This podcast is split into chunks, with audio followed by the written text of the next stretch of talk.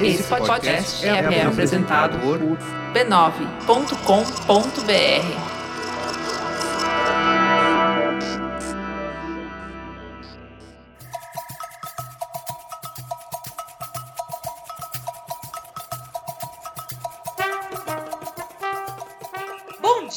queridos ouvintes, Dibradoras no ar neste episódio de número 30. Eu sou Roberta Nina e mais uma vez estou aqui fazendo é, gravando este podcast de maneira remota, junto com as minhas amigas queridas, que eu amo muito, que cada dia a saudade só aumenta. Angélica Souza, bom dia, minha amada. Bom dia, minha amada sócia amiga Nina. Também sigo por aqui na quarentena, isolamento social. Com fé em Jesus Cristo, que isso vai acabar o mais breve possível. Amém. Deus te ouça, já ouviu. Ele tá ouvindo muita coisa. E Renata Mendonça, que passou alguns perrengues, mas é. Amiga, você tem história para contar, hein? Bom dia, minha amiga. Bom dia, minha amiga. Olha, eu tenho fé em Jesus Cristo, porém não sei se tenho fé de que tudo isso vai acabar o mais breve possível, como a Angélica está prevendo. O meu país, Rio de Janeiro, que não é meu país, mas é meu país momentâneo, está vivendo hum. um caos, né? E eu não sei eu, eu realmente acho que as coisas vão acabar tão cedo, infelizmente, dado que estamos Gente, fazendo muito pouco para, para que elas acabem muito cedo. É que tudo depende do que vocês acham muito cedo, né? Isso é uma coisa não, é. relativa, assim. eu falei pensar, o mais breve possível. Né? Cedo já não é. cedo já não é, é que temos, temos dois meses aí é. em casa. É assim, eu quero que acabe o mais breve possível. Se o mais breve possível vai ser 10 anos, ou 100 anos, ou um mês, eu quero que seja o mais breve que puder ser, entendeu? Esse, Entendi. esse é o meu tá pedido. Tá bom. Olha, então, vamos, né, não vamos se apegar nessa coisa tão literal do mais breve possível. Assim, mais breve possível seria amanhã. Não, e, Mas... não, Ame, o possível não. depende de muita gente e muita Sim. gente não está disposta a fazer o possível se tornar real, entendeu? Não, Sim. é o mais breve possível dentro das condições que ninguém tá seguindo, que o pessoal quer sair da quarentena sem ter entrado. Exato. Gente. Dentro dessa zona, né? O mais breve possível dentro dessa loucura que a gente tá enfrentando. Isso. Vamos lá. Vamos fazer o que é nosso. Olha.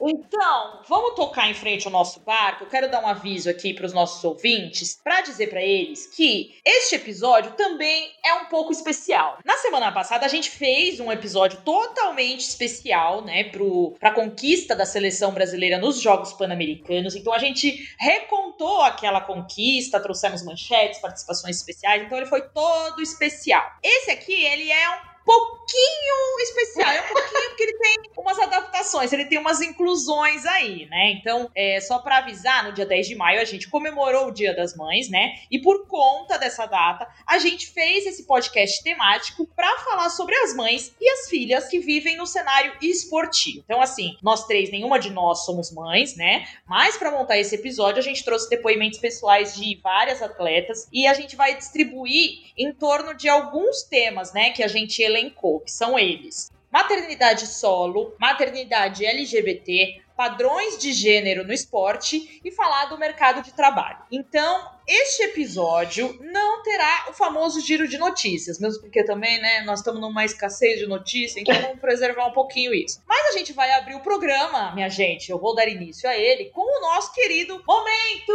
Olímpico! Minha gente, faltam 437 dias para os Jogos Olímpicos de Tóquio 2021. Ou não. Ou não, uhum. sempre na fé do que é, do que pode ser, né? Vamos, vamos seguir em frente. Hoje a gente traz uma notícia bem curiosa em torno deste tema, que eu também quero debater com as minhas amigas. Direto do Globoesporte.com, o papo é o seguinte: abre aspas para a notícia. Pandemia do coronavírus faz produtos das Olimpíadas ficarem estocados nas prateleiras. Minha gente, quer dizer o quê? Tá, tá acumulado lá o mascote, a caneca, o chaveiro, a uhum. camisa. Eu quero saber aqui quem é a louca dos souvenirs. Souvenir tem plural? É souvenirs mesmo? Não sei. Souvenirs. Eu acho que, tem, acho que é souvenirs, mas não souvenirs, né? Ah, não é igual hambúrgueres. Não.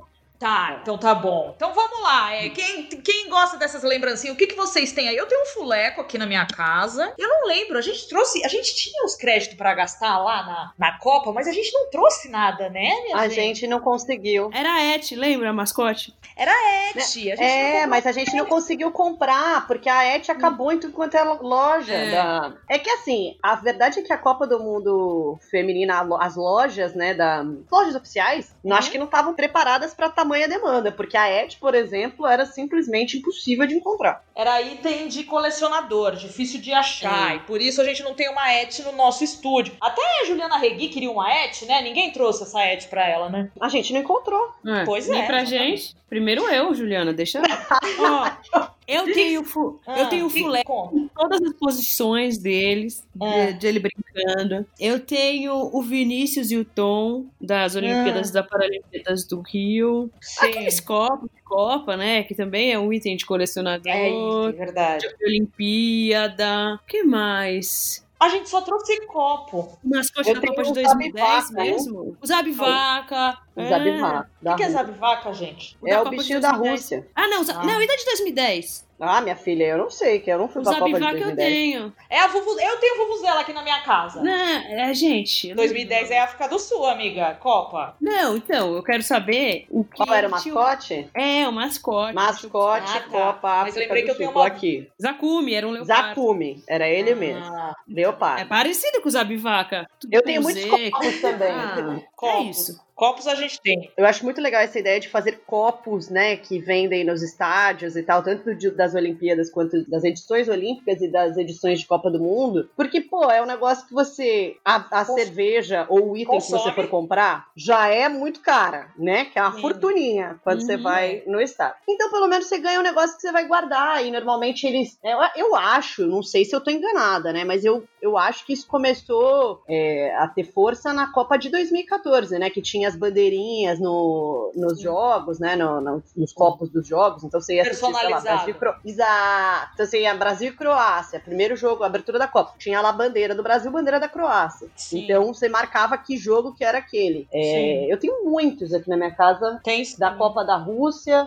da Copa sim. da França, Hum, é, sim. da Copa do Brasil de 2014. Tenho consumi da Copa do Brasil de 2014 eu consumi menos. A Renata Consumi. consome bastante cerveja em estádio com essa. Chegamos a essa conclusão, né? Ela me deu um copo aqui, ó. Não, quando eu tô trabalhando, não, eu peço pros outros pegarem. Ah, sim. Às É, vezes eles não me deu- pegam e não me entregam, que nem a Angeliquinha que esqueceu o meu no banheiro. Acontece também, não tem problema. Ó, a Angeliquinha me deu uma vodka da Isso Rússia. acontece muito.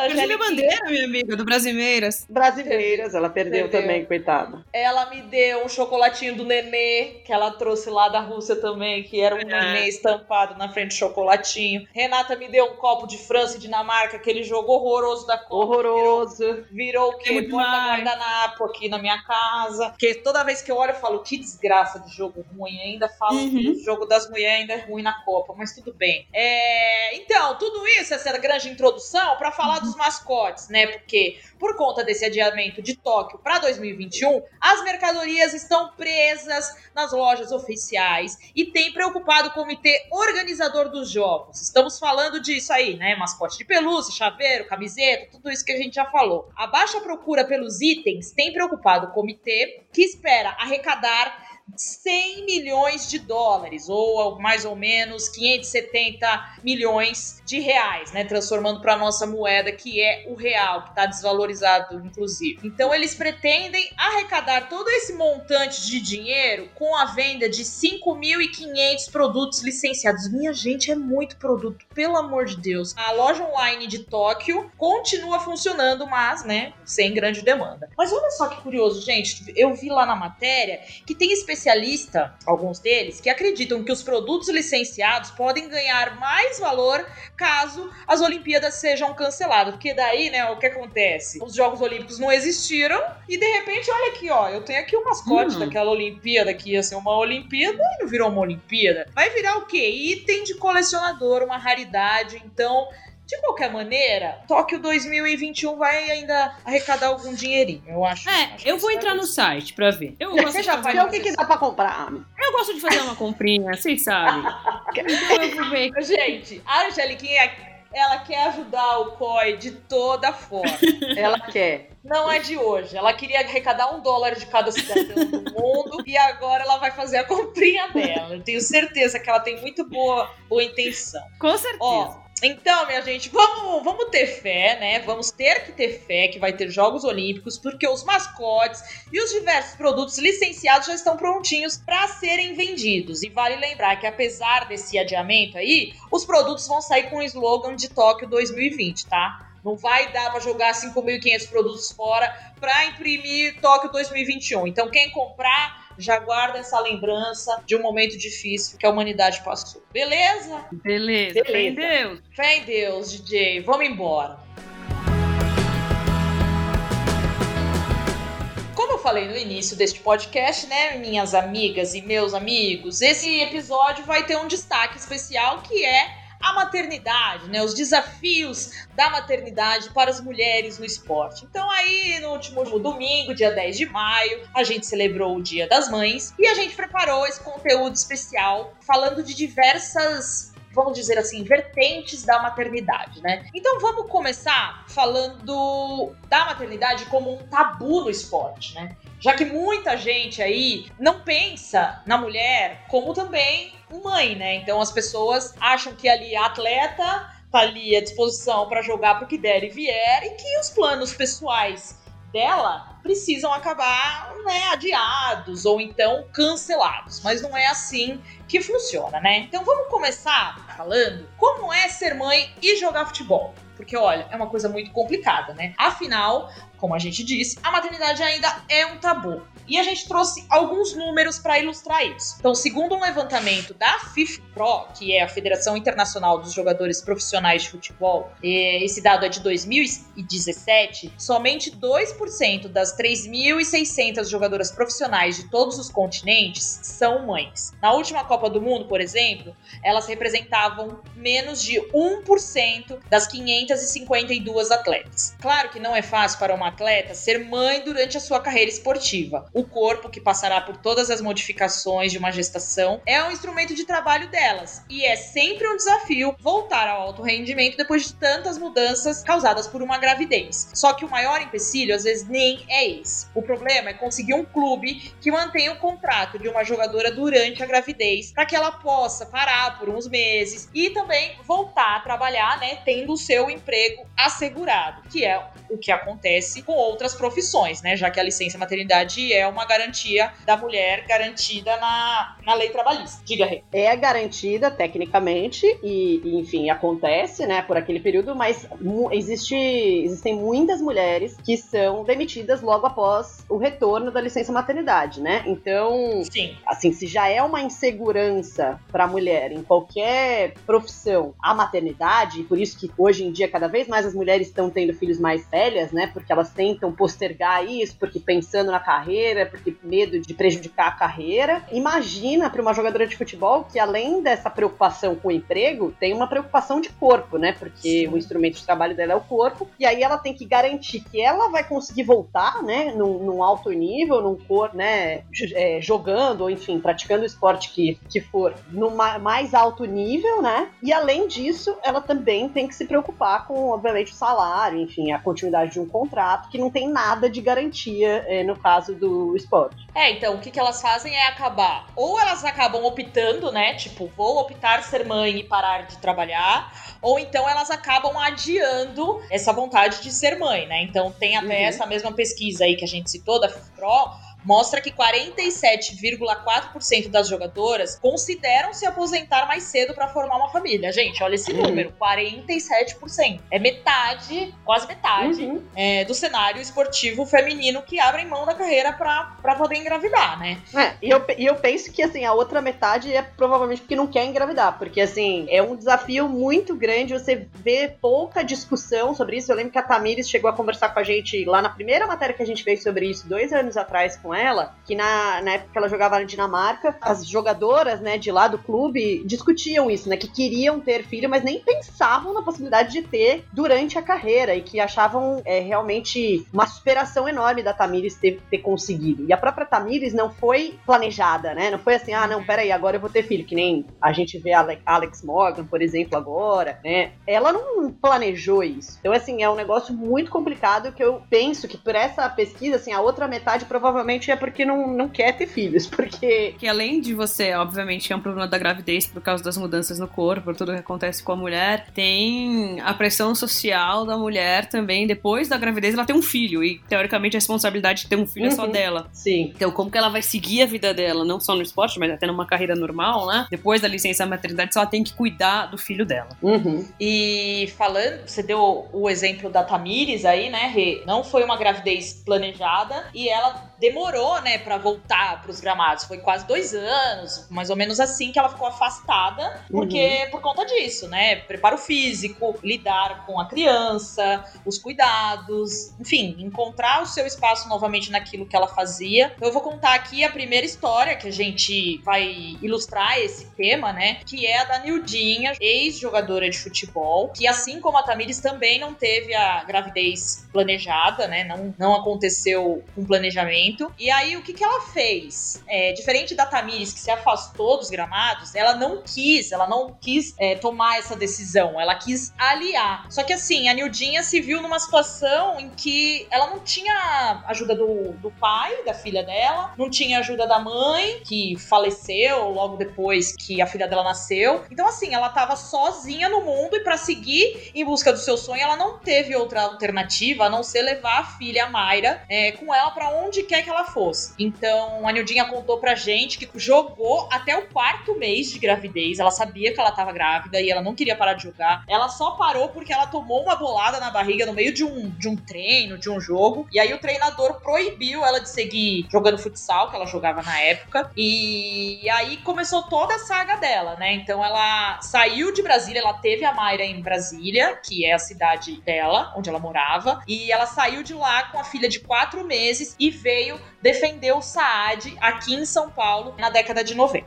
Então, assim, o que aconteceu com a Nildinha é uma coisa muito atípica, né? Se você falar, principalmente no meio do futebol. O clube é, onde ela foi jogar, disponibilizou uma babá para que ela pudesse jogar enquanto a babá cuidava da filha dela. Então a Nildinha ia treinar, ia disputar os campeonatos, principalmente no dia a dia, né, na rotina de treino, ela tinha esse, esse apoio de uma babá. Então, uma, uma outra observação para complementar, né? Assim, ela tinha babá, mas, por exemplo, amamentação, né? Tem algumas coisas que você não tem como substituir a mãe. E aí, por exemplo, uma coisa que eu li outro dia sobre isso, né? Jogadora que, que tem filho e tal. Jogadora não, né? Atleta. Você tem uma rotina de sono completamente alterada quando você tem um bebê recém-nascido, né? Você tem que acordar de três em três horas, talvez às vezes até mais, porque dependendo se, se, a, se o bebê tem mais dificuldade para dormir à noite, etc. Então, assim, é uma rotina é, de sono que é completamente alterada. E você, como atleta, atleta, uma das coisas mais importantes na sua vida é ter uma rotina de sono para você descansar e conseguir render bem. Então, assim, é, é, um desafio ainda maior, porque elas às vezes têm uma certa, né? Tipo, ah, vou, vou voltar logo, ok. Só que aí você volta e você tem uma rotina muito diferente. É muito difícil você voltar num altíssimo rendimento, porque além das mudanças no seu corpo, você tem uma rotina completamente alterada. E aí você tem amamentação, e aí você tem que amamentar às vezes no meio de um jogo, né? No intervalo, a gente vê relatos da Sidney LaRue, a zagueira que nasceu no Canadá, né, mas joga pelo, nos Estados Unidos, ela fala sobre isso, quão difícil era, né, e, e, amamentar intervalo de jogo. Então é um negócio que, assim, às vezes a gente nem imagina o quanto de impacto que tem, porque mesmo que você tenha uma rede de apoio, que não é o caso, a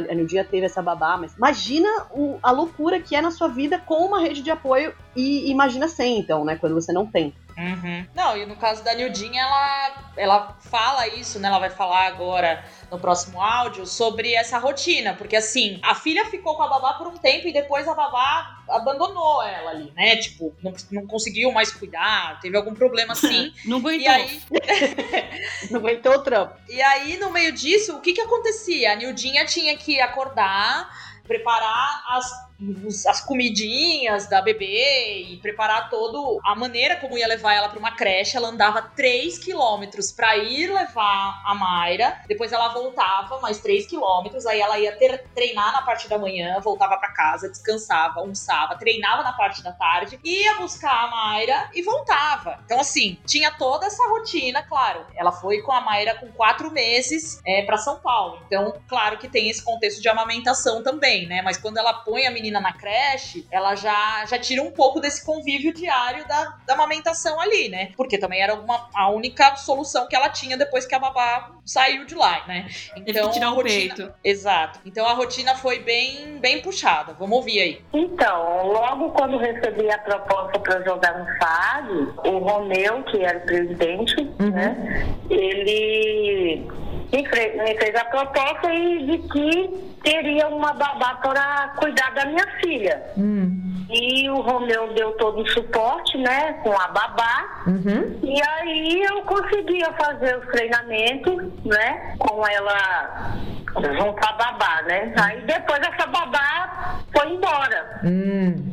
E aí eu tive que fazer os trâmites sozinha, com o apoio das atletas que tinha na casa. Acordava de manhã, já arrumava ela, dava mamar, levava creche. Dava mais ou menos, sei lá, cara, uns 3 quilômetros. Nossa. Levava ela pra creche, voltava e ia direto pro campo. Hum.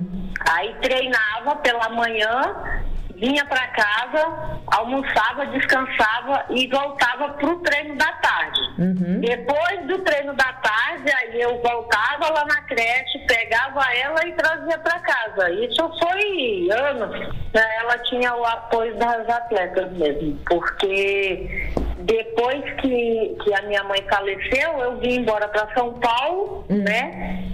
E fiquei aqui só eu, ela e as atletas mesmo. O apoio que eu tinha era delas. Sem apoio dos parentes para auxiliar na criação da filha, ainda teve a ausência da figura paterna, né? Mas o pai é, precisou ficar com a Mayra quando a Nildinha foi disputar os Jogos Olímpicos de Atlanta e também jogar por uma temporada no Japão. Então ela me disse mais ou menos que ela ficou afastada da filha por um ano, mais ou menos, né? Então a Mayra ficou com o pai na época quando ela tinha quatro anos, e aí ela ficou em Brasília só sob os cuidados do pai. Nessa fase aí da, da Olimpíada de Atlanta, quem ficou com ela foi o pai. Tá. O pai dela em Brasília. Mas fica, ficou pouco também, né? Ficou pouco porque a convivência não era muito boa, não, mas ele ainda deu uma cuidada nela. Sim. porque logo depois também eu eu já, já fui para o Japão, né? Logo depois da Olimpíada. Uh. Aí fui jogar no Japão. Uh. E daí a Mayra já tinha uns, uns três para quatro anos. Uh. Aí ele ficou também nessa época com ela. E logo depois que eu voltei, aí já, já peguei ela e já continuei a jogar de novo nos clubes, onde eu sempre levava, né? Uhum. Então ele, ele participou pouco. E, gente, vamos falar, né? Imagina as lembranças que a Mayra tem tem desse período, né? Eu perguntei pra, pra Nildinha como que ela lida com tudo isso. Como que é isso? Porque, assim, pra Mayra também deve ter uma certa cobrança, né? Ai, mãe, você não, não cuidou de mim do jeito que eu imaginava. E mesmo naquele contexto em que a Nildinha não tinha muita saída, porque ela quis continuar trabalhando, e essa foi a única alternativa que ela encontrou, a Mayra sente muito isso e chega a verbalizar isso para ela em algumas ocasiões. Ela, ela cobrou também, cobrou bastante. Ela sempre falava que, até hoje, né, ela, ela comenta com, com alguém, quando está conversando assim, ela sempre fala, ah, minha mãe ficou mais longe de mim do que perto. E isso é triste. Não, não me arrependo não, porque graças a Deus eu, eu tive condições de ter pessoas ao meu lado que me ajudassem, que eu sempre confiei de, de às vezes deixar ela com uma pessoa e fazer o meu trabalho, né? E, e, e de hoje ela está com os 27 anos dela e de estar tá me dando uma neta linda. Uhum. Então acho que tudo valeu a pena, né? Foi aos trancos e barrancos, é, é, sozinha ali, uma apoio da, das amigas, das meninas e tudo, mas foi difícil, viu? Foi difícil, mas, mas graças a Deus deu tudo certo. Bom, e a maternidade é um desafio para toda e qualquer mulher, né? Como a gente estava pontuando aqui, óbvio que esses, esse primeiro exemplo foi de futebol, mas isso acontece em qualquer modalidade, é, até pela instabilidade. Eu acho que no nosso país, inclusive, a instabilidade da, de jogadores, de atletas, né? Do esporte em si é muito grande. Então imagina para uma atleta que é mãe. E normalmente o que acontece é aquilo que a gente falou. A gente, as mulheres adiam o desejo da, da maternidade para primeiro viver a carreira esportiva e depois, né, é, ter filhos. A gente já viu muitos casos. A própria, por exemplo, a Joana Maranhão, né, ex-nadadora, parou de nadar e aí viveu, e agora tá vivendo a maternidade. Então, a maioria dos casos é, é nesse sentido. Mas já começa a se falar do direito da mulher de poder, de repente, aliar a carreira né, esportiva com a maternidade, se assim for o desejo dela. Eu acho que a Alex Morgan tem discutido, levantado muito essa discussão. É, e aí a gente traz aqui um caso de uma outra modalidade, que foi do vôlei de praia, né? A Carol Solberg, que inclusive é filha da Isabel, né? Também é uma jogadora, foi uma jogadora de vôlei, que inclusive foi, né? Esteve grávida dentro de quadra, causou na, na época, na década de 80 chocou, chocou o país, uhum. chocou. E a filha dela já tem dois filhos, né? E ela tem os do, teve os dois filhos no processo, durante a carreira de, de vôlei de praia. E aí ela nos contou num podcast da Central 3 em março de 2019 sobre como decidiu ser mãe sem precisar encerrar a carreira. Tive muita vontade de ser mãe, assim, desde garota, assim, eu sempre me imaginei sendo mãe cedo, sempre tive esse desejo e nunca pensei em falar, ah, vou seguir minha carreira até o fim para depois engravidar. Não foi nada disso, assim, foi uma coisa que falava, ah, quando eu tiver afim de engravidar, eu vou engravidar, sabe? E uhum. fui deixando rolar. E aí coincidiu eu tava, eu tava namorando há um tempo, tava é, correndo, tentando buscar a vaga na Olimpíada de 2012. Uhum. E aí quando eu vi que a minha irmã, que a gente, eu, a gente juntos não ia conseguir, que já tava meio distante, assim, eu falei, ah, cara, quer saber, vou engravidar, tô doida pra ter um neném, acho que é um momento bom. E tava morrendo de vontade de ter um bebê, uhum. meu marido também, e a gente, lá, vambora. E foi assim. o segundo foi meio também nessa, falando, cara, tô, já tô com vontade de novo, eu recuperei rápido, já sei como é, vi que não vou ficar pra trás, assim, se eu, sabe, me dedicar assim, durante a, a gestação. Eu me engravidei, eu engravidei querer, sabendo que eu queria voltar a jogar, entendeu? Então, uhum. eu tava ali me cuidando e pensando, então, que é que um mês depois das duas gravidezes eu voltei a, a treinar. Então, Nossa, o primeiro torneio que eu joguei dos dois foi com três meses, sabe? Eles estavam com três meses e eu já viajei pra jogar com eles. Assim como a Nildinha, a Carol voltou muito rápido para os treinos e acabava levando os filhos com ela na hora de treinar, porque ela precisava amamentar. Eu dei sorte que na minha primeira, quando eu tive, quando eu tive o José, que foi o meu primeiro, uhum. tava rolando a seleção. Então eu tava é, concentrada em Saquarema, treinando. Então eu fui com a minha babá, com o meu filho, e eles ficavam do lado da quadra, sabe? Então às vezes eu parava no meio do treino, com o filho todo sujo, jogava uma água e dava uma sabe? Eu vi ele gritando, era hilário. Eu falava, gente, que situação, meu Deus do céu. E e era isso, sabe? Às vezes sair já várias vezes de jogo, no meio do jogo, ouvindo meu filho chorar, e aí acabar o jogo, correr pra dar de mamar, imunda e vambora? E já foram, foram várias situações assim. A Carol é atleta de uma modalidade que funciona de uma maneira mais independente. Que é aquilo que a gente estava falando, né? Então, assim, você, quando você tem clube, já tem uma questão, porque é se hum. o clube vai ou não manter o seu salário, manter o seu contrato se você, se você engravidar. No caso de vôlei de praia, ela depende muito de, de patrocínios, né? É, então, para ficar afastada das areias por certo tempo, ela precisava se programar financeiramente, porque ela, ela sabia que não ia ter um apoio dos patrocinadores, né? Ou todo o apoio que ela tinha quando ela jogava. É, até porque o patrocinador pensa, ah, eu preciso de você competindo para eu poder, para eu te apoiar, para eu ter a visibilidade que eu quero, né? Então, se você não tá competindo, não é interessante para mim. Isso, inclusive, foi um grande, uma grande polêmica, né? Um ou dois anos atrás, com uma corredora americana que fez uma carta questionando uma fornecedora de material esportivo por ter cortado os pagamentos dela durante a gravidez. Então, assim, ela fala sobre os estresses que ela enfrentou nesse planejamento financeiro e, e para enfrentar tudo isso? É uma decisão minha. Eu sabia que quando eu, quando eu decidi engravidar, eu tinha certeza que o meu ano seguinte ia ser um ano que eu ia ter que investir em mim. Entendeu? Uhum. Então, por exemplo, agora esse meu ano de 2017, eu só botei dinheiro para jogar vôlei, literalmente. Uhum. Sabe? Eu ganhei um centavo.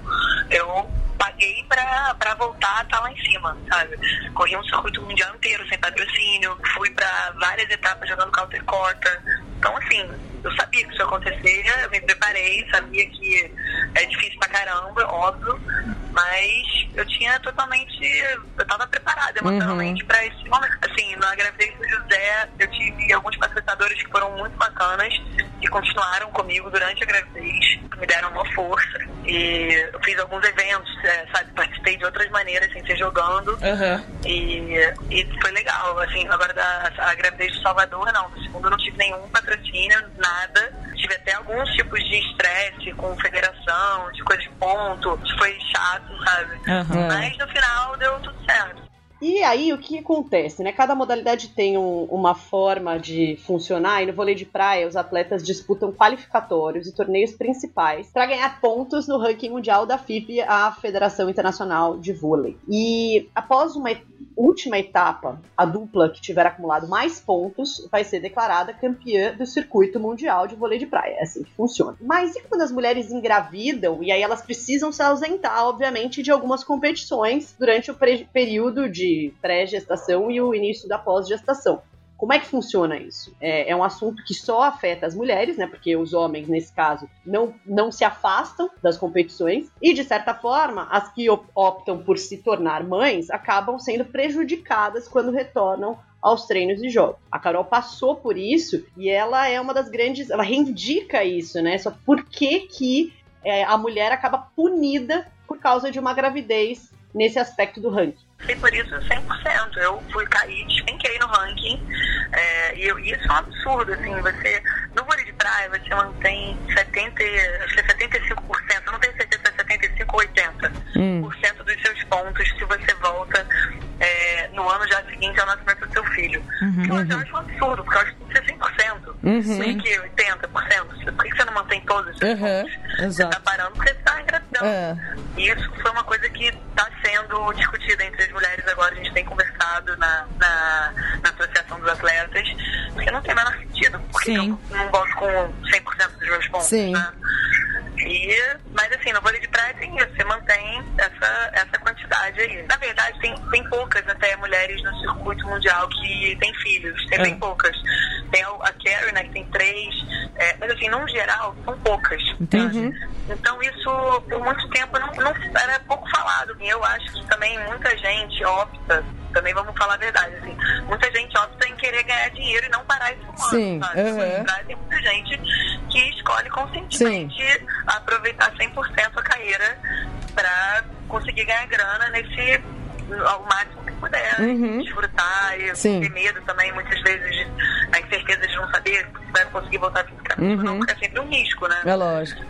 Então, claro que é uma, é uma escolha que se tivesse, de repente, mais garantidos nossos direitos totais, também né, poderia ser mais fácil tomar essa decisão. Então, já não basta perder apoio de patrocinadores, é, as garantias trabalhistas, as perdas financeiras, né? E ela ainda precisa voltar à forma física o mais rápido possível para diminuir o prejuízo que ela vai ter nesse ranking. É, então, para conseguir voltar ao topo, as jogadoras de vôlei de praia precisam jogar os torneios de qualificação, que aí elas vão somando pontos e vão conseguir subir no ranking. A Carol viveu duas experiências como essa com um filho recém-nascido a tira-cola. Em uma delas, ela se estressou. Na segunda, em competição na China, o treinador dela compreendeu a situação. No meu primeiro torneio aqui no Brasileiro, eu tava, tipo, sem ponto nenhum. Eu já tinha, tinha caído do torneio principal.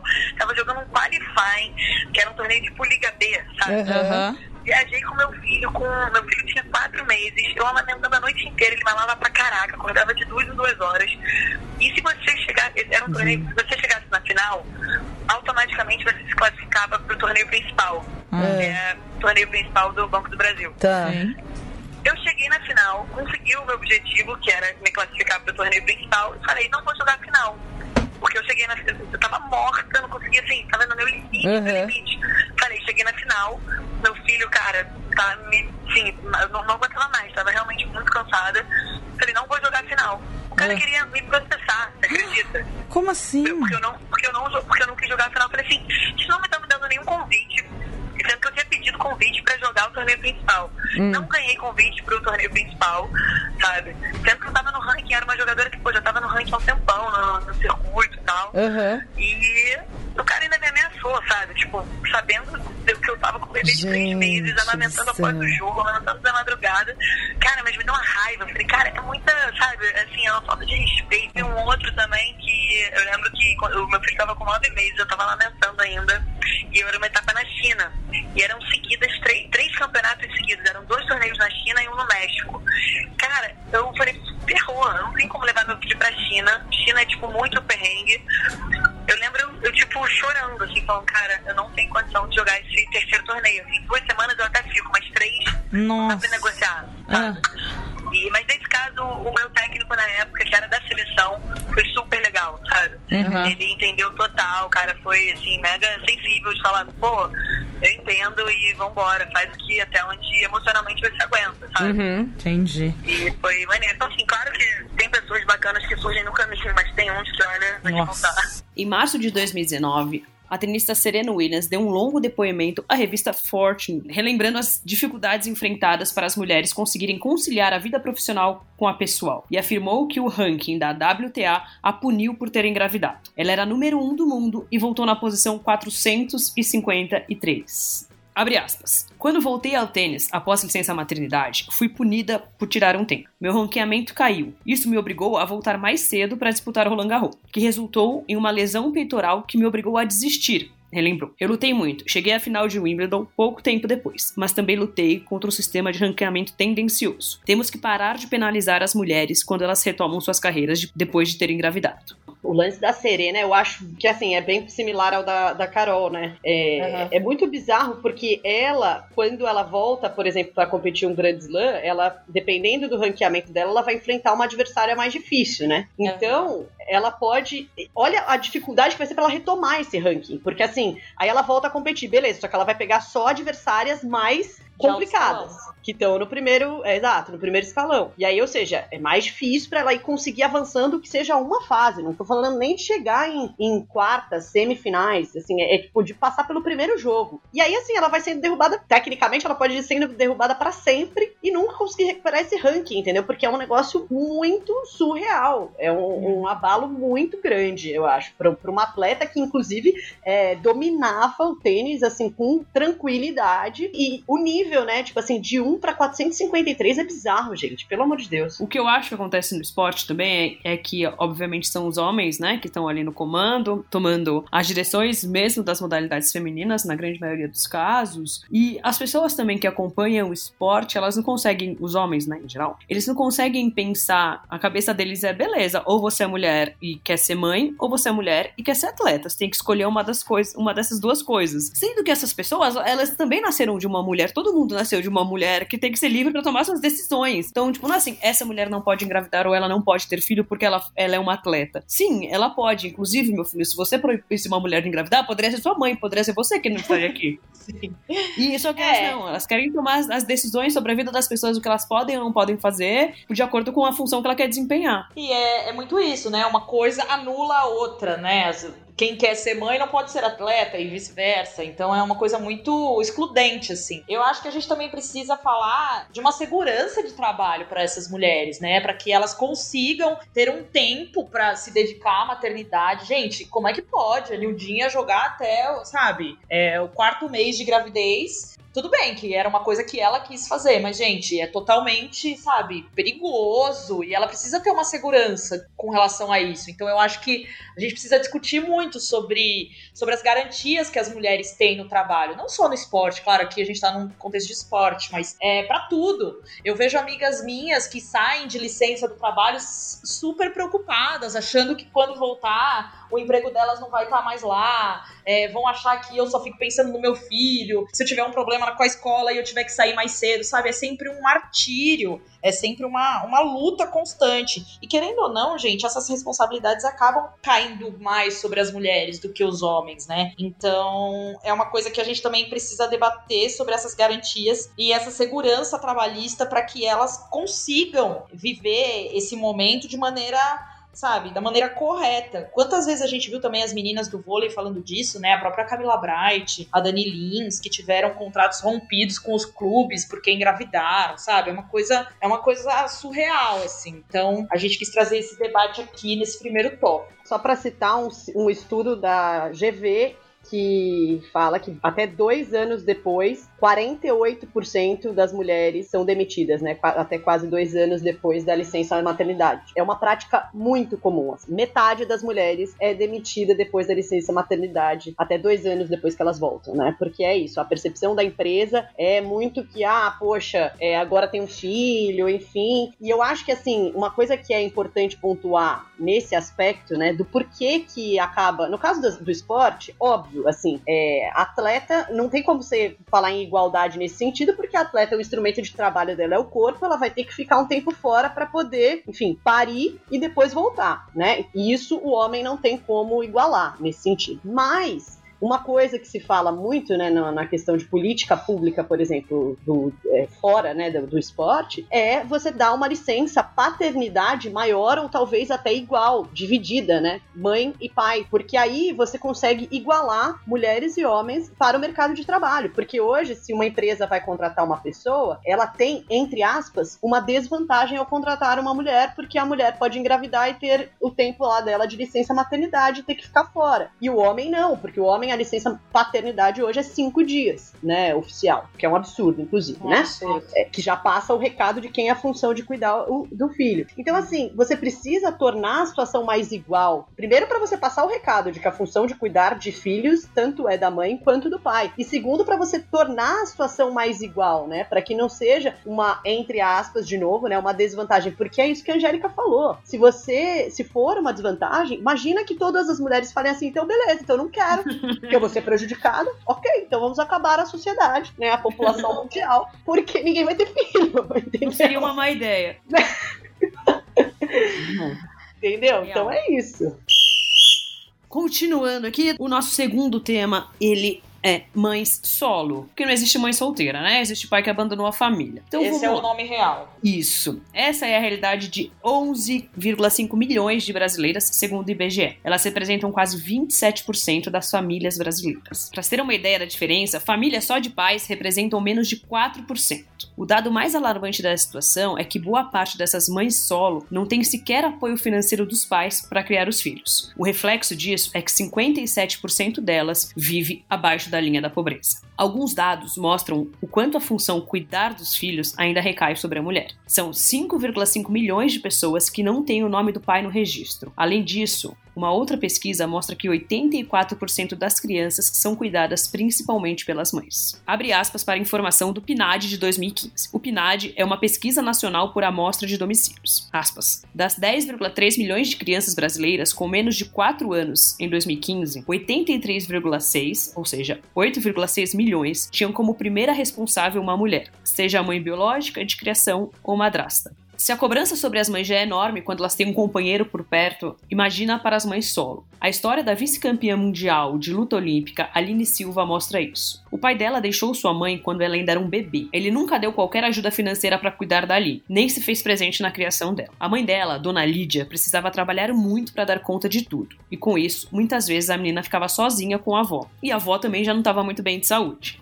Aline sabia que a mãe voltava para casa só às três da manhã. Ela era atendente de telemarketing. E muitas vezes ficava fora até duas da manhã. Um dia, a mãe chegou e a Aline não estava. A menina tinha 11 anos e foi encontrada no hospital em coma alcoólico. O médico questionou: Onde está a senhora que deixou sua filha entrar em coma alcoólico? E ela respondeu: Se o senhor botar comida na minha casa, eu fico em casa cuidando da minha filha. A Aline hoje enxerga o quanto exigiam da sua mãe e o quanto nunca falaram nada de seu pai era sempre onde estava sua mãe e nunca houve onde está seu pai. Mas ela reconhece que, durante a infância, muitas vezes também culpou a mãe por essa ausência. Eu e minha mãe, nós somos muito parecidas. Hoje eu consigo reconhecer ainda mais como eu sou a minha mãe, assim, todinha. Então a gente brigava muito, né? Porque uma das coisas é, é revolta, é não calar, é, é, perguntar os porquês, é brigar por aquilo que a gente quer. Isso é uma das coisas que é dela que eu aprendi. Então, e a gente brigava muito, muito. Então, é, quando jovem, eu, eu conseguia ver muito mais o meu lado do que entender o lado da minha mãe, né? Eu ficava revoltada tal. Foi uma época onde eu ia atrás do meu pai. Eu, eu, eu tava recebendo algum dinheiro para lutar, né, no judô. Então eu ia até a casa dele, conversava, eu ficava muito é, com a esposa dele, né, que ainda é a esposa dele na época tal. E aí é, eles meio que alimentavam, assim, o meu ódio pela minha mãe. E eu entendo também que talvez não tenha sido maldade da parte deles, é, que eu me sentia muito sozinha, me sentia muito carente. E, eu, e aquilo foi me deixando assim, sabe, me sentindo injustiçada né? Como com sentimento de como se minha mãe não me amasse. Quando eu fui amadurecendo, depois que eu entendi tudo que aconteceu, e, e, e essa é a fase, foi uma das fases onde tiveram algumas oportunidades, depois que eu entendi tudo, né? Olhei assim a big picture, né? Quando eu consegui entender todo o cenário, é, eu me senti muito culpada. E eu vou confessar que até hoje eu sinto um pouco da injustiça que eu ajudei o mundo a cometer contra minha mãe por um breve momento de tempo, mas existiu. Eu acho que foi aí que eu me dei conta do, da barra que ela segurava sozinha Poxa, se até eu, que amo tanto minha mãe, que estava ali vivendo dia a dia com ela, fui capaz de, por algum momento, julgá-la e achar que ela podia estar tá me negligenciando de alguma forma, o que é, é, sabe, é absurdo de eu pensar hoje. Imagina o mundo, né? Quando esse episódio do coma alcoólico aconteceu, a mãe de Aline decidiu colocá-la para praticar um esporte, com o intuito de mantê-la afastada das más influências. Foi ali que começou a virada na vida das duas e uma trajetória cheia de conquistas e aprendizado. Mas, no começo, não foi tão simples assim, porque a Aline escolheu um esporte considerado masculino, o que não agradou muito a mãe.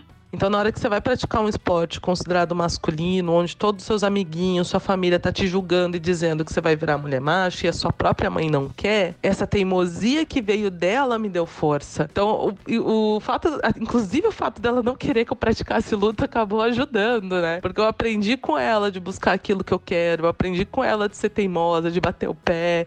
Então, e aí depois que ela percebeu o quanto o esporte mudou no meu comportamento na minha vida, poxa, aí aí eu tinha tudo, assim, eu tinha a teimosia nas horas que quem tava, o resto do mundo duvidava de mim, da gente, né? Porque passou a ser eu e ela nessa luta. E eu tinha o apoio dela em casa de, não, você tem que ser, né? Tem que ser a melhor, você vai ser boa nisso, não desiste, vai de novo, eu vou contigo, sabe? Ela, assim, foi muito importante, eu acho, até nos momentos, assim, de adversidade, nos momentos que a gente não concordava, nos momentos que eu achava que ela tava contra, até nisso foi importante a participação da minha mãe. Essa história tem um final feliz, mas é importante pontuarmos aqui que não deveria ser tão difícil. Em vez de passarem a vida sendo julgadas, as mães solo deveriam ser acolhidas e reconhecidas pelo esforço que fazem para conseguir criar seus filhos sem suporte nenhum do homem que ajudou a gerá-los. No caso de Aline, o sucesso dela no esporte fez com que as duas vencessem. Hoje, Dona Lídia já terminou uma faculdade de gestão financeira, está fazendo outra e trabalha junto com a filha administrando um projeto social para empoderar meninas. Hoje, Renata, depois de de vários estudos, eu continuo estudando e tentando entender mais ainda né, as minhas condições de vida. Eu vejo, né, olho para trás e vejo uma mulher negra, mãe solo, incrível. Minha mãe enfrentou, sabe, a vida inteira. É, ela lutou muito para ser bem sucedida, sabe? Ela lutou muito por mim, por ela. E hoje a gente luta junto, porque hoje o meu projeto social é a minha mãe que tá fazendo quase toda a gestão, sabe? Enquanto eu me preparava para classificar para Tóquio e que eu me eu, assim, eu, eu, eu me concentrei 100% na classificação de Tóquio por um mês, pelo menos, enquanto ela segurava toda a barra do projeto, numa, num momento super difícil. Hoje eu não me vejo sem ela, sabe? Para o Rio, tiveram vários momentos que eu me concentrei completamente para as Olimpíadas do Rio. Minha mãe pagava todas as minhas contas, minha mãe passou a ser minha assessora porque ela cuida de tudo para que eu possa lutar, sabe? É como se ela fosse mais um braço meu. Sem ela hoje, ai, eu não faço ideia, eu ia ficar perdida, totalmente perdida. A gente ainda briga muito, né? Da gente, a gente ainda briga muito nas questões do projeto. Cada dia a gente se alinha mais, a gente se acha mais fácil, mas a gente ainda briga muito. E é engraçado que hoje é aquela briga com muito amor, sabe? Porque eu sei que apesar de brigar e às vezes a gente reclamar uma da outra, eu não vivo sem ela, não tem como. E aí, assim, né? Eu acho que a realidade das mães solo, por sinal, tem aumentado, né? Nesse, o dado do IBGE de 2015 já mostra um aumento de mais de um milhão de mães solo da outra pesquisa anterior, que era de 2005. Então, assim, isso é uma coisa que tem acontecido, infelizmente, cada vez mais, né? É, mulheres que têm que criar seus filhos sozinhas, e isso faz com que é, elas sejam ainda mais cobradas. Né? Porque se a mãe que tem um, um, companheiro é cobrada pra caramba, você imagina uma mãe que tá sozinha. E assim, imagina o quanto ela se culpa. Porque imagina, a mãe da, da Aline tinha que trabalhar. O que, que ela vai fazer? Ela tem que sustentar a filha, ela não tem ajuda financeira de ninguém, ela tem que trabalhar pra caramba, tem que ficar fora de casa, e ao mesmo tempo ela é uma ausência na vida da menina, porque ela tá o, o dia inteiro trabalhando. Então ela se culpa por tudo, né? É uma ausência financeira e uma ausência de criação, né? Exatamente.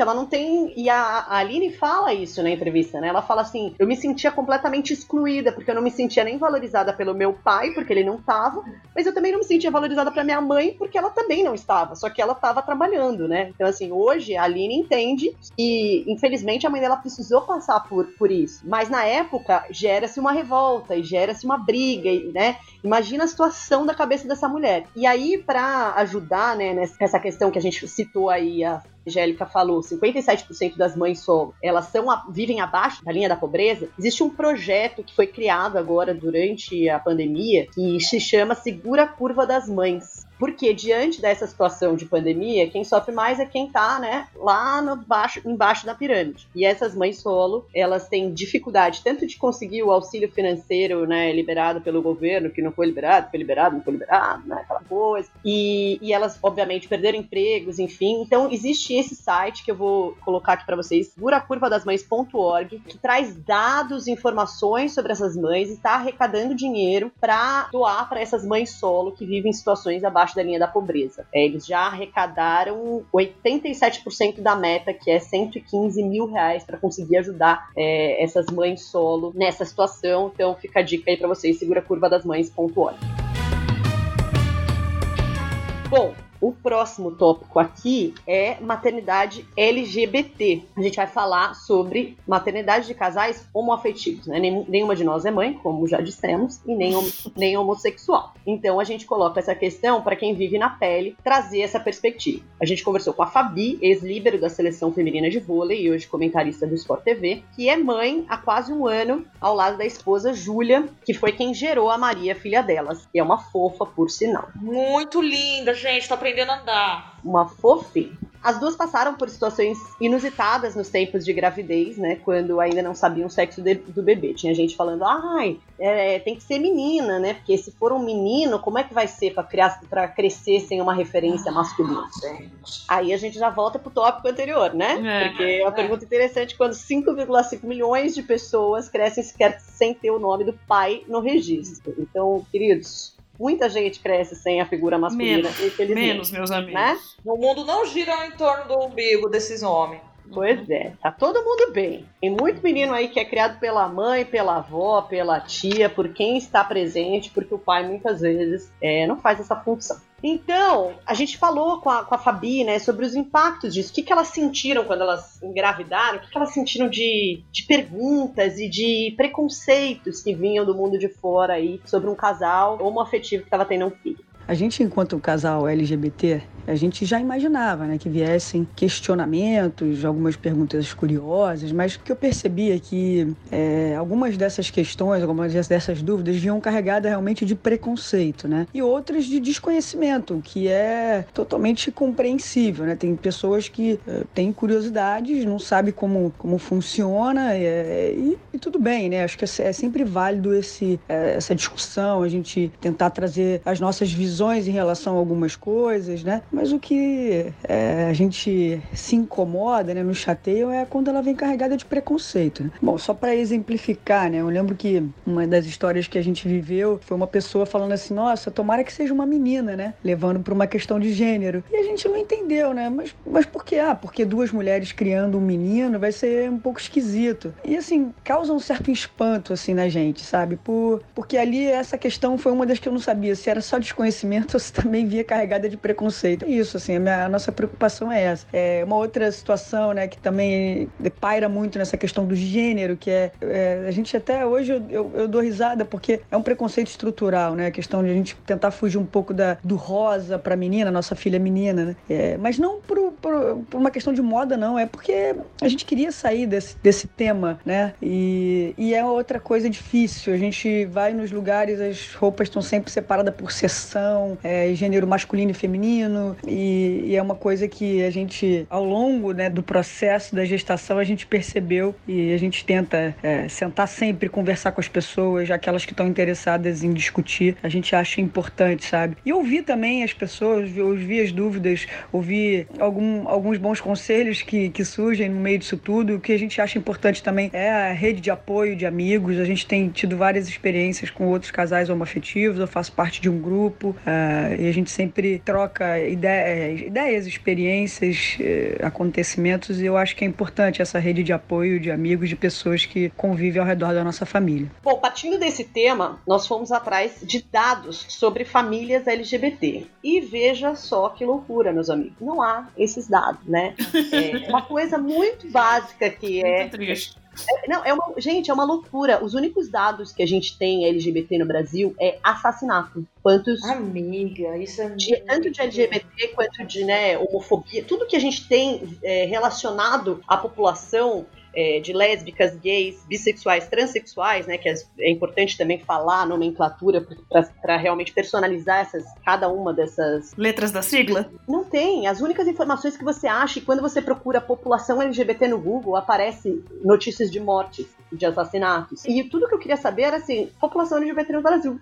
Quanto... São pessoas muito invisibilizadas, né? Uhum. Exatamente, isso mostra o quanto elas são invis invisibilizadas. E assim, eu, eu, achei uma notícia, eu acho que era de 2013, falando assim: ah, população, a população LGBT no Brasil é de 65 mil pessoas. Eu falei, minha filha, isso aí é só no meu bairro aqui em Copacabana. com todo respeito. Tipo assim, cara, 65 pessoas num país de 200 milhões? Tá maluco? Para, gente, para, Isso é nada. Gente. É um Morumbi, imagina, para imagina. Entendeu? E aí, assim, assim, eu achei uma estimativa, né? Tem um grupo chamado Grupo Gay da Bahia, GGB, que é uma referência em relatórios e estudos sobre questões LGBT, por sinal, recomendo. E eu encontrei num relatório deles de 2018 a seguinte informação: já que o IBGE não inclui no Censo Nacional o segmento LGBT, estima-se, com base em indicadores diversos da academia e governamentais, que existam no Brasil por volta de 20 milhões de gays, 10% da população, 12 milhões de lésbicas, 6%, e 1 milhão de trans, 0,5%. Então, assim, isso daí é uma estimativa, não sabemos. E qual é o problema de não saber? É que essa população fica invisibilizada e não se pensa em políticas específicas para essa população, o que seria uhum. essencial, né? Então, assim, a gente tem o dado de que o Brasil é o país que mais mata a população LGBT no mundo. É, o último dado que eu encontrei de 2019, é, que é referente a 2018, aliás, é referente ao primeiro semestre de 2019. O país registra uma morte por homofobia a cada 23 horas, né? Os dados são do GGB, o grupo que eu citei antes, e esses números mostram o quanto que essa questão ainda é um tabu. E aí, conversando, quando eu tava montando essa pauta, eu conversei com algumas pessoas, né, com uma amiga minha lésbica, com, com a própria Fabi, para tentar levantar questões, né, quais são as principais questões, né, das famílias LGBT, das, dos casais homoafetivos e dessa questão. E uma das coisas mais básicas, gente, foi levantada, que é o que? Licença maternidade licença paternidade. Então, assim, você é uma mulher que tem uma companheira, que nem a Fabi e a Júlia um casal homoafetivo. A Júlia gerou, mas a Fabi também é mãe, né, dessa criança. E aí? Ela tem direito à licença? Que licença que ela tem? Juridicamente, você não tem nada disso na lei, certo? O que você tem é que te, houve uma decisão do STF favorável a uma mãe homoafetiva é, alguns anos atrás para conseguir a licença. Então isso dá uma jurisprudência, mas mesmo assim você deveria, os casais homoafetivos tecnicamente precisam apelar, podem precisar apelar à justiça para conseguir esses direitos básicos né? E até uma outra amiga minha também levantou uma outra questão que ela viu no, na, na série O Conto da Aya, que é assim, a mãe de um casal homoafetivo, uma mãe que não gerou, tava indo viajar com a filha, e aí ela não pode viajar com a criança, sem autoridade, porque ela não é a mãe que gerou, entendeu? E com mãe e pai, isso daí já está regularizado, beleza. Então, assim, é, é, é um, um, debate que precisa avançar e acho que essa, o dado, né, de população LGBT seria básico para avançar, porque a gente teria, assim, ah, porra, tantos por cento da população simplesmente não tem políticas para é, resolver os problemas deles. Uhum. E, enfim, eu acho que tem tanta criança órfã, tantos pais e mães de família homoafetiva que gostaria de adotar. A gente precisa avançar nesse debate, né? Porque as pessoas ainda ficam questionando: ai, mas como é que vai crescer com duas mães? Como é que vai crescer com dois pais? Ninguém questiona mães que criam filhos sozinhos porque os pais abandonaram. Oh, uma mãe só. Olha que loucura, né? A gente se, se preocupa muito menos com isso. Não sei o que vocês acham. É que as pessoas têm que entender que as políticas públicas elas servem para atender todas as pessoas e não a maioria, e não quem necessariamente está no poder, e não o que a gente acha mais conveniente. É, a política pública e nossa Constituição de bem-estar bem social tem que garantir que todos os brasileiros vivam bem, com condições e tenham seus direitos exercidos. E um dos direitos civis das pessoas tem que ser ser mãe, ser pai, ser mãe com duas pessoas, porque não faz diferença nenhuma na vida da, da população. E para uma criança que vai ter duas mães, eu tenho certeza que ela prefere ter duas mães do que não nascer, prefere ter duas mães do que estar abandonada, prefere ter duas mães do que um pai ausente. Então, a gente. Ou do que não ter nenhuma, né? Isso, isso. E, gente, ou do que não existir, né? Entre não existir e, e ter duas mães, ou até ter uma mãe solo, eu, eu preferiria, sei lá. Mas enfim, também isso aí, cada um pensa o que quiser. Assim, eu digo, tem gente que não prefere existir, mas eu preferiria. Ai, do céu! Que loucura! Mas, é, não é?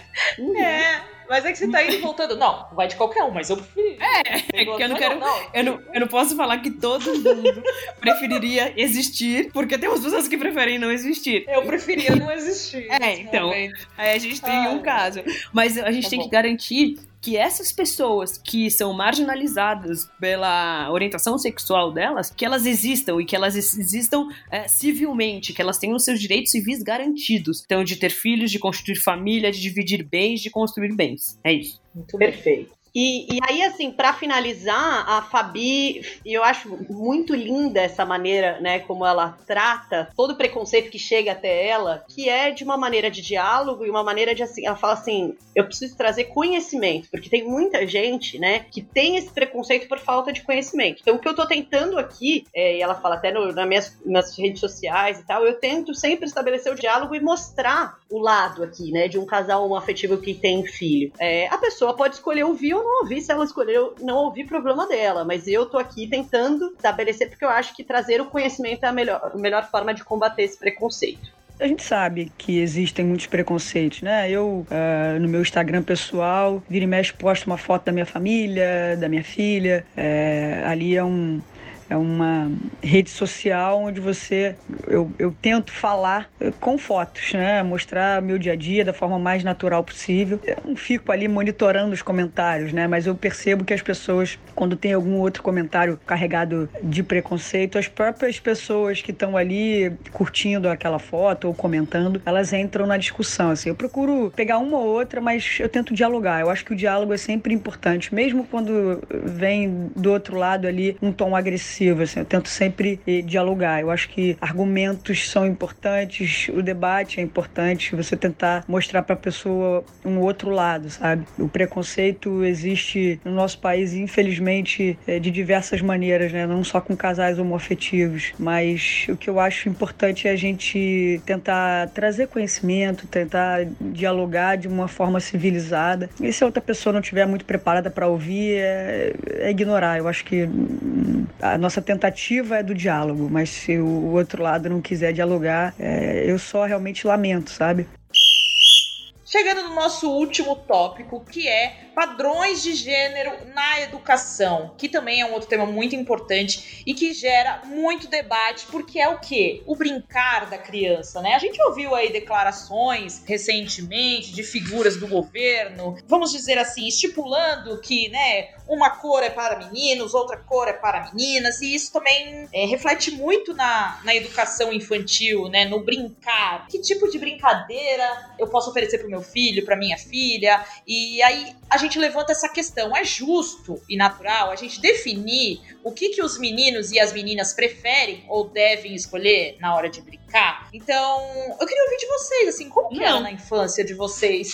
Não, os brinquedos que vocês brincavam, vocês tinham acesso a tudo? Como que era a Angeliquinha criança? Eu sei que tem foto com pau na mão, faca, sei lá o que, Kung Fu. Como que era, amiga? Ah, a Angeliquinha, a criança, ela era um pouco. É... Serelepe. É, um pouco imperativa e travessa, né? Sim. E o meu irmão é mais velho que eu, e meu irmão sempre gostou muito de jogar bola. Então, a, a minha brinca... uma das minhas brincadeiras preferidas era jogar bola, e eu podia jogar bola normalmente, assim, não tinha nenhum problema. Mas eu gostava muito também de brincar de boneca, de Barbie. Então, a minha mãe fala que eu fazia dois turnos, porque eu brincava com os meninos, depois eu brincava com as meninas. E tipo, de pegar bebê no colo mesmo, sabe? Da mamar, cobrir a uhum. criança, porque eu acho. A criança não, né? A boneca, porque eu achava que ela podia. ela ia poder passar frio à noite, sabe? Então eu cobria todas as minhas bonecas, deixava elas, elas bem cobertinhas, assim, colocava Ai, meia. Que gostoso. Mas eu, e eu gostava muito de esporte, assim. Eu não gostava de outras brincadeiras que eram, assim, definidas para meninos, mas que não é, tipo carrinho, pipa, essas coisas eu Hum. não, não me atraía. Eu gostava de bola, esportes em geral, e brincar de Barbie e cuidar das minhas bonecas pra elas não passarem frio.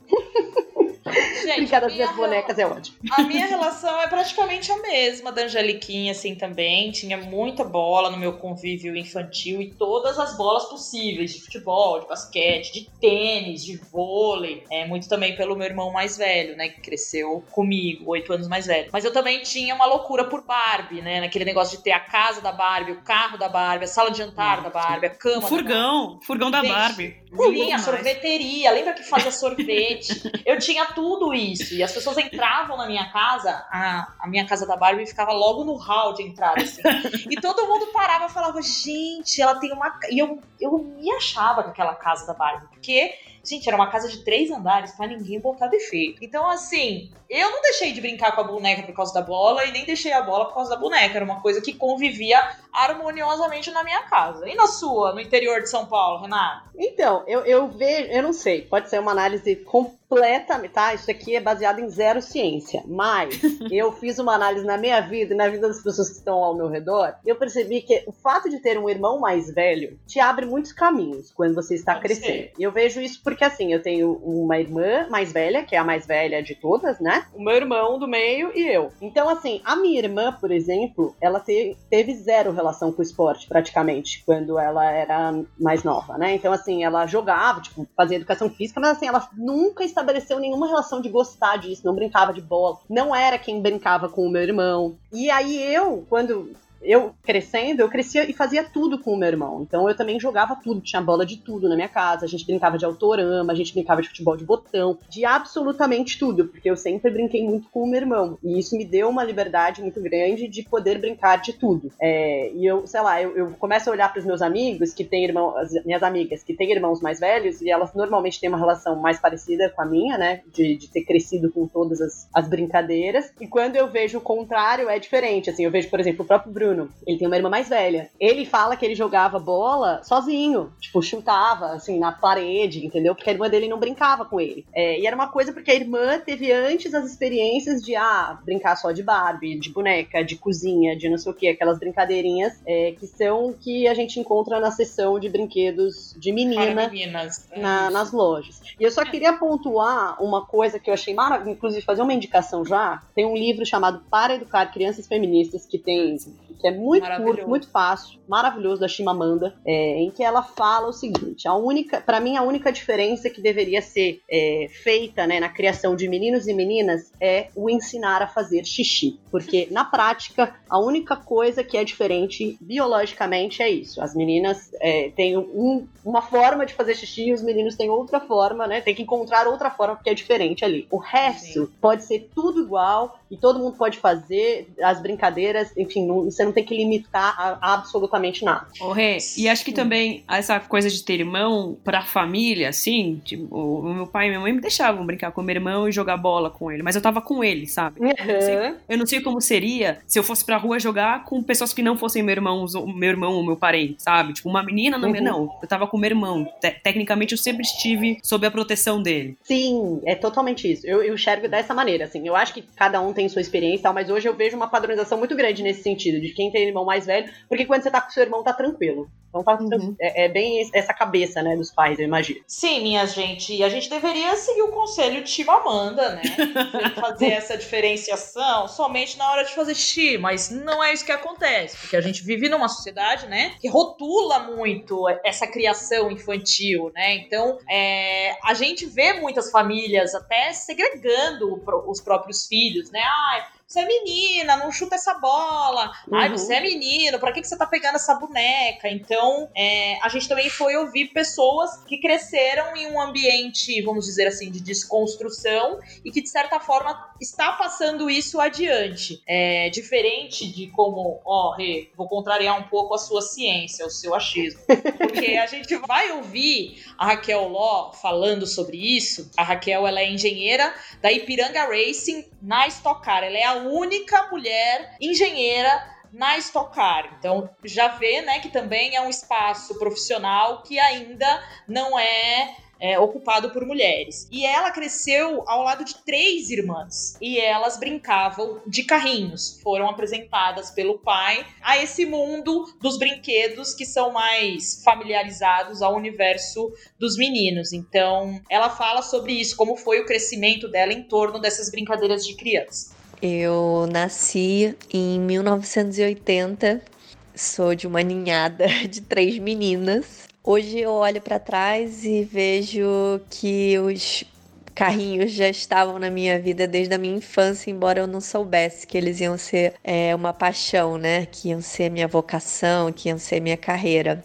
E eu tenho lembranças, né, de, de ter tido acesso é, sem nenhum tipo de constrangimento ou restrição a todo tipo de brinquedos. Eu tive a sorte de ter um pai e uma mãe que deixavam as três filhas brincarem com o que quiserem. A gente tinha carrinho, a gente tinha G.I. Joe, a gente tinha tudo que a gente achava legal, inclusive um milhão de Barbies, né? Afinal, éramos três meninas. Mas eu lembro, assim, dos meus brinquedos favoritos de infância, muito sendo carrinhos, né? Uma Jamanta, o Gigantão. Eu lembro que tinha o carro da Barbie, a- era um Corvette. A minha irmã mais velha ganhou, mas eu queria que as minhas Barbies tivessem um outro tipo de carro, bem mais legal. E eu lembro que uma vez, é, minha mãe costumava levar a gente nas lojas de departamento e ela via quais os brinquedos que a gente gostava e depois ela ia lá comprar, né? E eu lembro que eu tinha achado um Jeep verde, era um Jeep verde de plástico muito baratinho, mas aquele tinha que ser o carro da minha Barbie. Eu queria muito aquele Jeep e eu lembro dele como se fosse ontem e eu ganhei ele de Natal e ele tinha uma abertura em cima, então eu conseguia enfiar minha Barbie lá dentro, assim como muitos outros brinquedos. Era um dos meus carrinhos favoritos, né? É, então eu fui muito abençoada com, com essa possibilidade, né, de ter brincado com o que a gente queria. Não tinha essa coisa de brinquedo de menina e de menina na minha casa, né? A gente tinha bicicleta,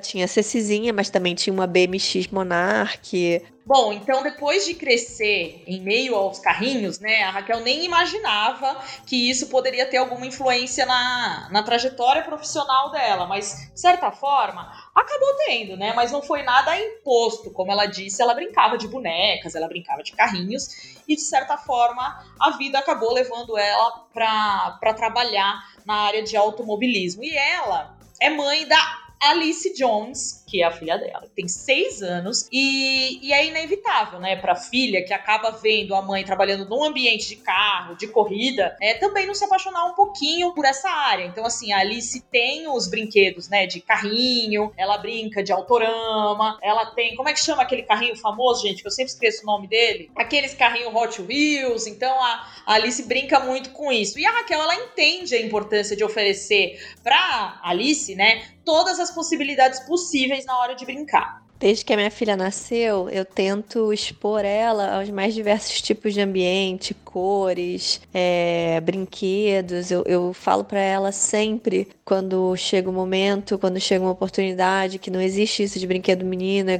brinquedo de menina, brinquedo é brinquedo e toda criança pode brincar com o que quiser apesar dela ter é, naturalmente seguido o caminho pela paixão por tudo que é rosa, ela ao mesmo tempo também curte muito brincar de carrinho, né? Eu, ao longo da minha vida adulta, é, colecionei muitos carrinhos. Eu tenho coleção de Hot Wheels, eu tinha coleção de Ferrari, de carrinhos de Lego. E hoje, né, quando eu tive que abrir espaço na minha casa para minha filha chegar, acabei repassando todos esses brinquedos para ela, né, que antes eram colecionáveis, hoje são brinquedos dela e ela curte, brinca com eles até hoje. E hoje ela já associou que o meu trabalho tem a ver com carro, né? Toda vez que ela vê um carro de corrida, seja qualquer categoria, ela fala: Olha, mamãe, o seu trabalho. E é muito bacana porque ela curte muito é, ficar na oficina, sentar dentro dos carros. Então eu sinto que ela curte esse lado, né? Motor esporte, digamos assim. Hoje ela tem seis anos e eu não vejo a hora dela ficar maior e eu conseguir levar ela regularmente para os autódromos para ela sentir realmente, descobrir realmente o que, que é o mundo da mãe dela, né? E ver se ela vai curtir ou não, né? A Raquel também é super a favor dessa quebra de padrão, né? Do que, que é imposto muitas vezes para as crianças na hora de brincar. E ela ressalta que quanto mais liberdade de escolha a criança tiver na parte lúdica, mais ela vai saber respeitar as escolhas das outras pessoas também. Eu acho que nos dias de hoje tá mais do que na hora da gente quebrar muitos paradigmas. E a vantagem que eu vejo de você deixar a sua criança crescer livre de, de rótulos, né? Do que ela pode ou não fazer, do que ela pode ou não brincar. Prepara ela melhor para a vida no, no mundo de hoje e no mundo que vai ser daqui a 20, 30 anos, né? Então eu sinto que só vai trazer benefícios para ela, sabe? Ela entender que tudo é possível, que ela pode escolher, que ela tem que respeitar a escolha dos outros também. E acho que isso vai tornar ela uma pessoa mais criativa, mais resiliente, mais flexível, mais preparada mesmo, né, para enfrentar o mundo adulto quando chegar a hora. E a Raquel falou também de um ponto super importante, especialmente nesse período de quarentena, né, em que as mães e os pais estão assim imersos na criação do filho, né, estão o dia inteiro lidando com as vontades, com,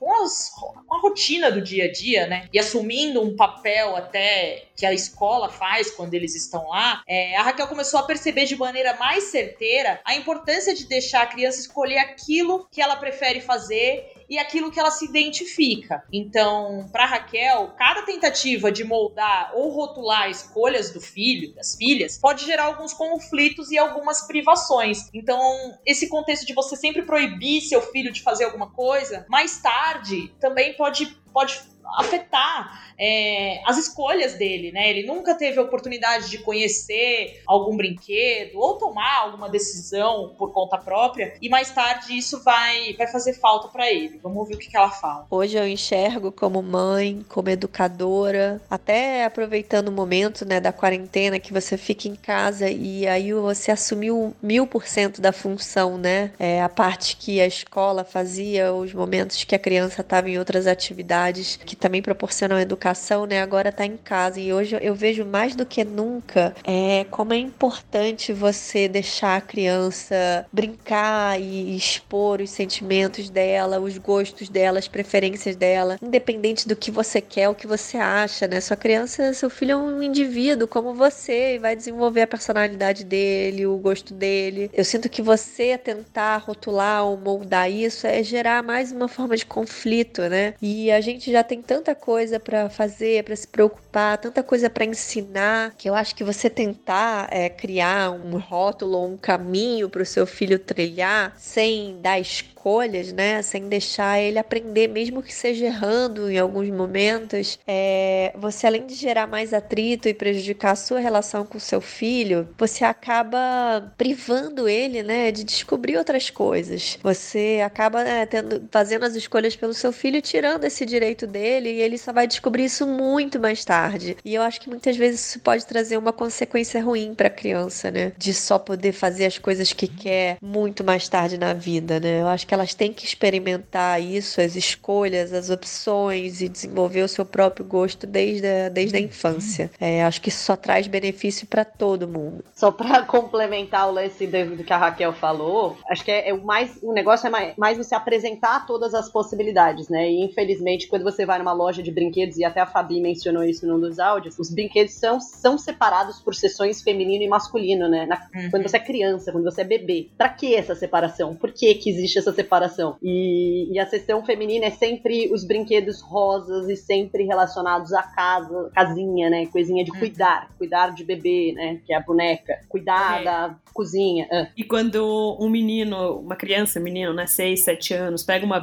uma boneca para brincar, é um grande escândalo, né? Sim. Como se isso já ligasse isso a ele ser mulher, uhum. como se ele não fosse ter pai, se ele não quisesse ser pai no futuro, que é Sim, cuidar de uma é... criança.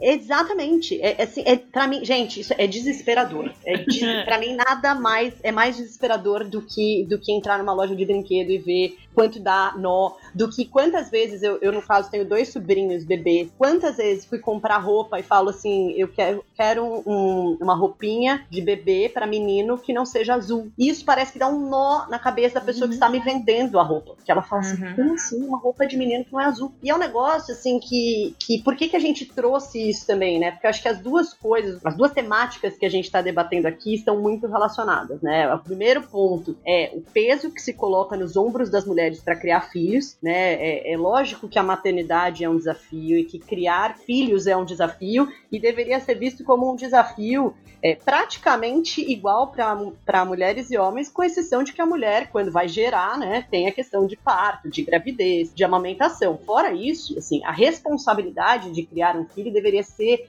tratada como igual para ambos. A gente deveria cobrar ambos é, da mesma maneira. Então, assim, aqui a gente tratou sobre vários aspectos de como a gente coloca esse, entre aspas, tá, esse fardo apenas nos ombros das mulheres. E isso eu vejo que está diretamente relacionado, né? Como que a gente muda isso? A forma de mudar é justamente a gente mudar como a maneira como a gente cria meninos e meninas, né? Porque a gente parece que já traça essa esse destino é, na infância. Quando você coloca que a menina vai brincar de casinha de boneca e o menino vai brincar de carrinho, de bola, de skate, de etc. Quando a gente coloca dentro de casa assim, ah, chama a menina para vir ajudar aqui a arrumar a mesa, a lavar a louça, não sei o quê, e o menino não, tá tranquilo, não precisa fazer nada. A gente tá reforçando. Reforçando, exatamente, reforçando os padrões que a gente sempre aprendeu. E aí a gente não muda nada, porque aí é, você vai criar é, meninos que vão chegar na, na vida adulta e vão achar que eles estão tranquilos, eles realmente não precisam cuidar da casa, eles não precisam cuidar do filho, não precisam fazer nada. E enquanto as mulheres vão crescer com essa responsabilidade sempre pesando na cabeça, né? É,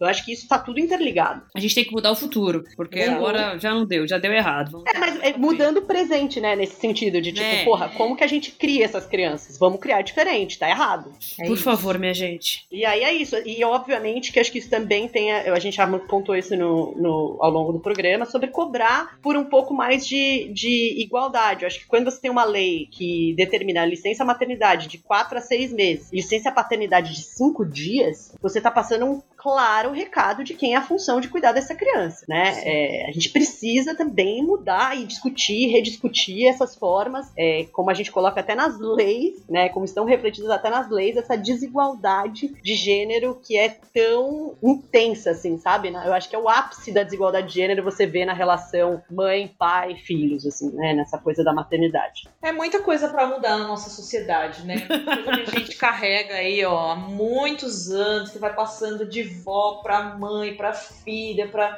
e é uma coisa que é uma carga que pesa sobre os ombros das mulheres há muito tempo, né? Uhum. E a gente quis trazer um pouco do, do cenário das mulheres que vivem o esporte e a gente traçou alguns temas em torno disso para falar de uma forma mais simples. É claro que isso tem muitos desdobramentos, né? Você falou aí da busca dos dados da população LGBT, até mesmo esses dados de, de criação de fora do padrão é muito difícil você encontrar. Eu também tentei dar uma busca para ver se a gente tinha matéria sobre isso, sabe? Algum, algum estudo em torno de como desenvolver mesmo a parte lúdica da criança por meio das brincadeiras. E tem algumas teses de, de faculdade e tal, mas nada que também fale sobre isso. Porque, assim, quando você pega uma pessoa também de um governo passando essa mensagem para as pessoas, sabe? Fulano veste rosa, meninos veste azul. Uhum. Eu acho que reforça muito uma mensagem que é muito conservadora, muito arcaica e que não funciona mais nos dias de hoje, sabe? Não existe mais a família padrão, a família tradicional brasileira, papai, mamãe, filhinho. Muitas famílias não têm o papai, né? E muitas famílias aí estão se formando de uma forma que as pessoas não pensaram também em acolhê-las, né? Seja na, na forma de leis para garantir cuidados na maternidade, seja para mapear mesmo é, a existência dessas pessoas, desses novos casais, dessa. Tô falando novos assim, porque para muita gente é uma coisa nova, né? Mas Uhum. eu- não é no caso, né? Que Não, se- a gente- ah, ah, e assim, a família tradicional, ela tecnicamente nunca existiu, porque ela sempre foi uma Nunca. invenção do patriarcado, né? Porque o homem Exato. teve todas as liberdades do mundo e a mulher tinha que ficar em casa cuidando dos filhos. Isso não é uma família tradicional, assim não Uhum. deveria ser, uma família padrão, um exemplo, olha que família perfeita, bonita. E aí as novas famílias que poderiam já surgir com seus direitos adquiridos há muito tempo, que são famílias homoafetivas, ou enfim, poliamor, seja lá o que a pessoa escolher, ela teve que ficar escondida, marginalizada, porque ela não podia sair do armário, ela não podia se colocar para ter seus direitos, enfim, viver sua vida. É, e concordo, né? A gente, em vez de parecer que estamos indo para frente, a gente tá voltando num conservadorismo que, meu Deus do céu. Nossa, me sinto em 900, 1900 e Guaraná com rolha. Deus me livre. 1500, eu acho. É, Não. eu ia falar 1900, mas é muito ainda, é muito É. avançado o que a gente tá É. Mas enfim, esse foi nosso podcast especial aí sobre um tema que é muito, que precisa ser muito discutido, né?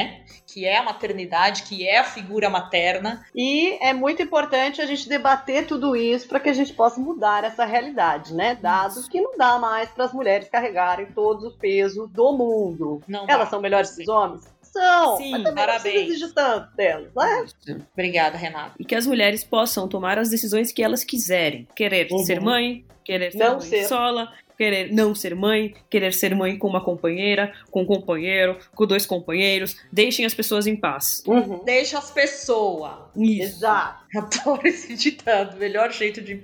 terminar. Deixa, as pessoas. a pessoa. Chegou a momento biscoito! Ai, que saudade que eu tava dele! Boa noite, amigo internauta! Ô, gente, pra vocês saberem, eu selecionei aqui alguns recados muito lindos e que alguns são resposta dos. Eu fiz uma thread aqui, as pessoas foram comentando e se respondendo, e aí eu coloquei tudo aqui pra gente dar segmento nesse rolê aqui. Então, letra A, vamos começar com a Angeliquinha. Pode ler o primeiro recado da Gabi aí. Vamos lá, nossa, su- muito sucesso. Foi Muito. hit nas paradas. A Foi. Gabi, arroba, Meu Ed Deus. Fez Fund. Ou Ed Fund, não sei. Acabei de assistir o quadro novo das vibradoras. Só tenho uma coisa pra falar. Obrigada por tudo que vocês fazem pela modalidade feminina. De nada. Ah, Ai, maravilhosa. Obrigada, Gabi. Quadro novo não te contaram, hein? Toda semana no IGTV e no YouTube, aproveitando aí a propaganda. Eu tive essa ideia Boa. voltando do Pão de Açúcar. Maravilhosa. Maravilhosa. Ainda bem que a Angeliquinha ainda tá saindo de casa de vez em quando, que ela tem É. umas ideias boas. Movi- Só em movimento, parada no penso. Francisco de Assis Silveira, arroba FazEvolution85. Parabéns, arroba Rede Globo, pela transmissão e acompanhamento da partida pela CBF, arroba CBF Futebol, Vibradoras, arroba Vibradoras, Brasileirão Feminino, arroba BR Fe- Feminino. Amiga. Ou seja, ele fez um agradecimento geral. É isso. A gente tá num agradecimento junto com a Rede Globo, junto com a CBF e com o Brasileirão Feminino. A gente vai ter que comprar uma antena.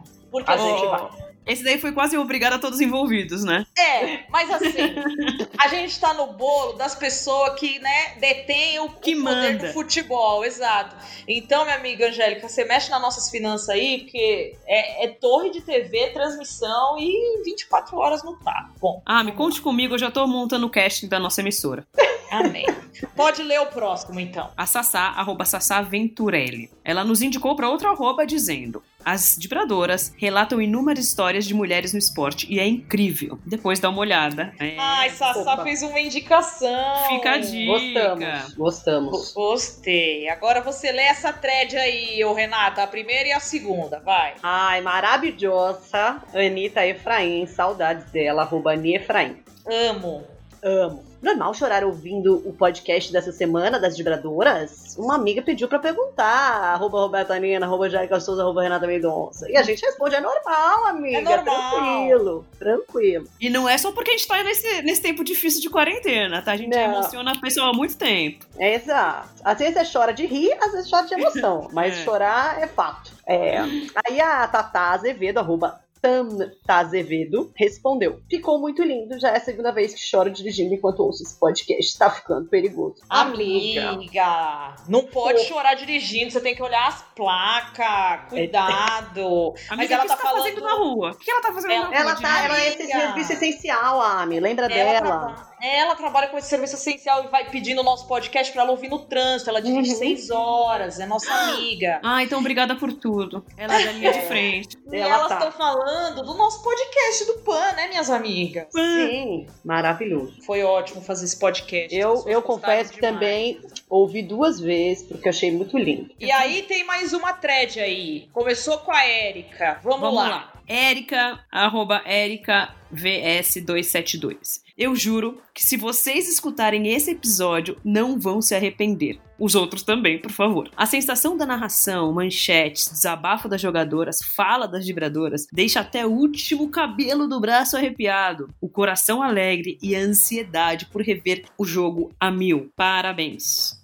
Obrigada. Parabéns. E a Thaís respondeu. Esse é pra mim, hein? Arroba Alves Zanerato. Ela respondeu pra Érica. Vibradoras, minhas jornalistas favoritas. Obrigada. Hum, Muito lindo, gente. E a Érica, emocionadíssima, mandou essa aqui, que também deixou a gente com o coração molezinho. Eu já chorei no podcast e vou chorar antes do jogo. Uma das maiores honras que poderia ter é ser menção desses anjos e ao lado do arroba delas. Não contem comigo para nada amanhã que estarei ocupado vendo futebol feminino. Parabéns, Érica! Você ganhou a menção no Érica- Twitter e agora no podcast também. É isso. Ela ganhou um RT no Twitter e aí ela ficou muito feliz de estar ao, ao lado dessa. ser mencionada ao lado dessas arrobas. E agora ela tá aqui no nosso podcast, ela tá ascendendo. Em breve teremos uma camiseta, Érica.